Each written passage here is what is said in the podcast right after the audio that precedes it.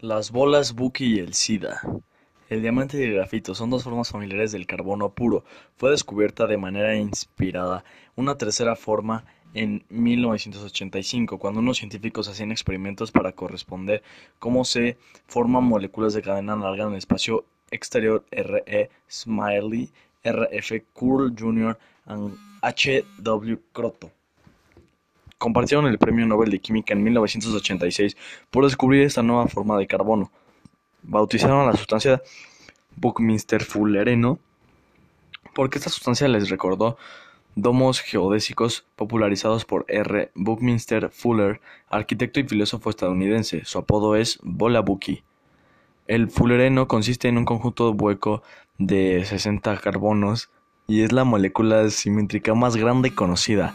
Al igual que el grafito, el fullereno solo tiene carbonos con hibridación sp2, pero en lugar de estar ordenados en capas, los carbonos forman anillos que encajan entre sí como eh, costuras de un balón de fútbol soccer. Cada molécula tiene 37 anillos encajados. A primera vista parecería que el fullereno es aromático por sus anillos venenocidos.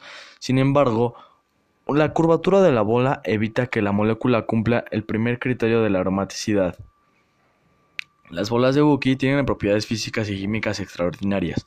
Por ejemplo, son extremadamente robustas, lo que se ve por su capacidad de supervivencia en las temperaturas extremas en el espacio exterior. Al ser una esencia jaulas huecas, pueden ser manipuladas para obtener materiales que nunca antes conocieron. Por ejemplo, cuando se dopa una bola Bucky insertando potasio o cesio en su cavidad se vuelve un excelente superconductor orgánico.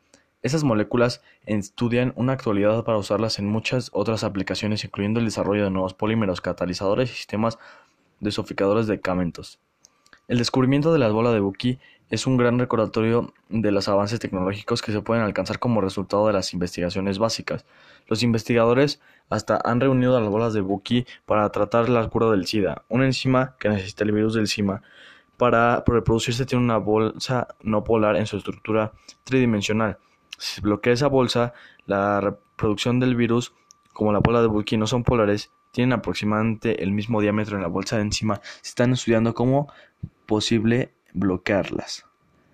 El segundo paso para modificar las cadenas laterales que se unirán con las enzimas, este proyecto todavía le tomaría mucho tiempo para una cura del SIDA, pero representase un ejemplo de muchos y diversos métodos que se adoptan como los investigadores para llegar a esa cura.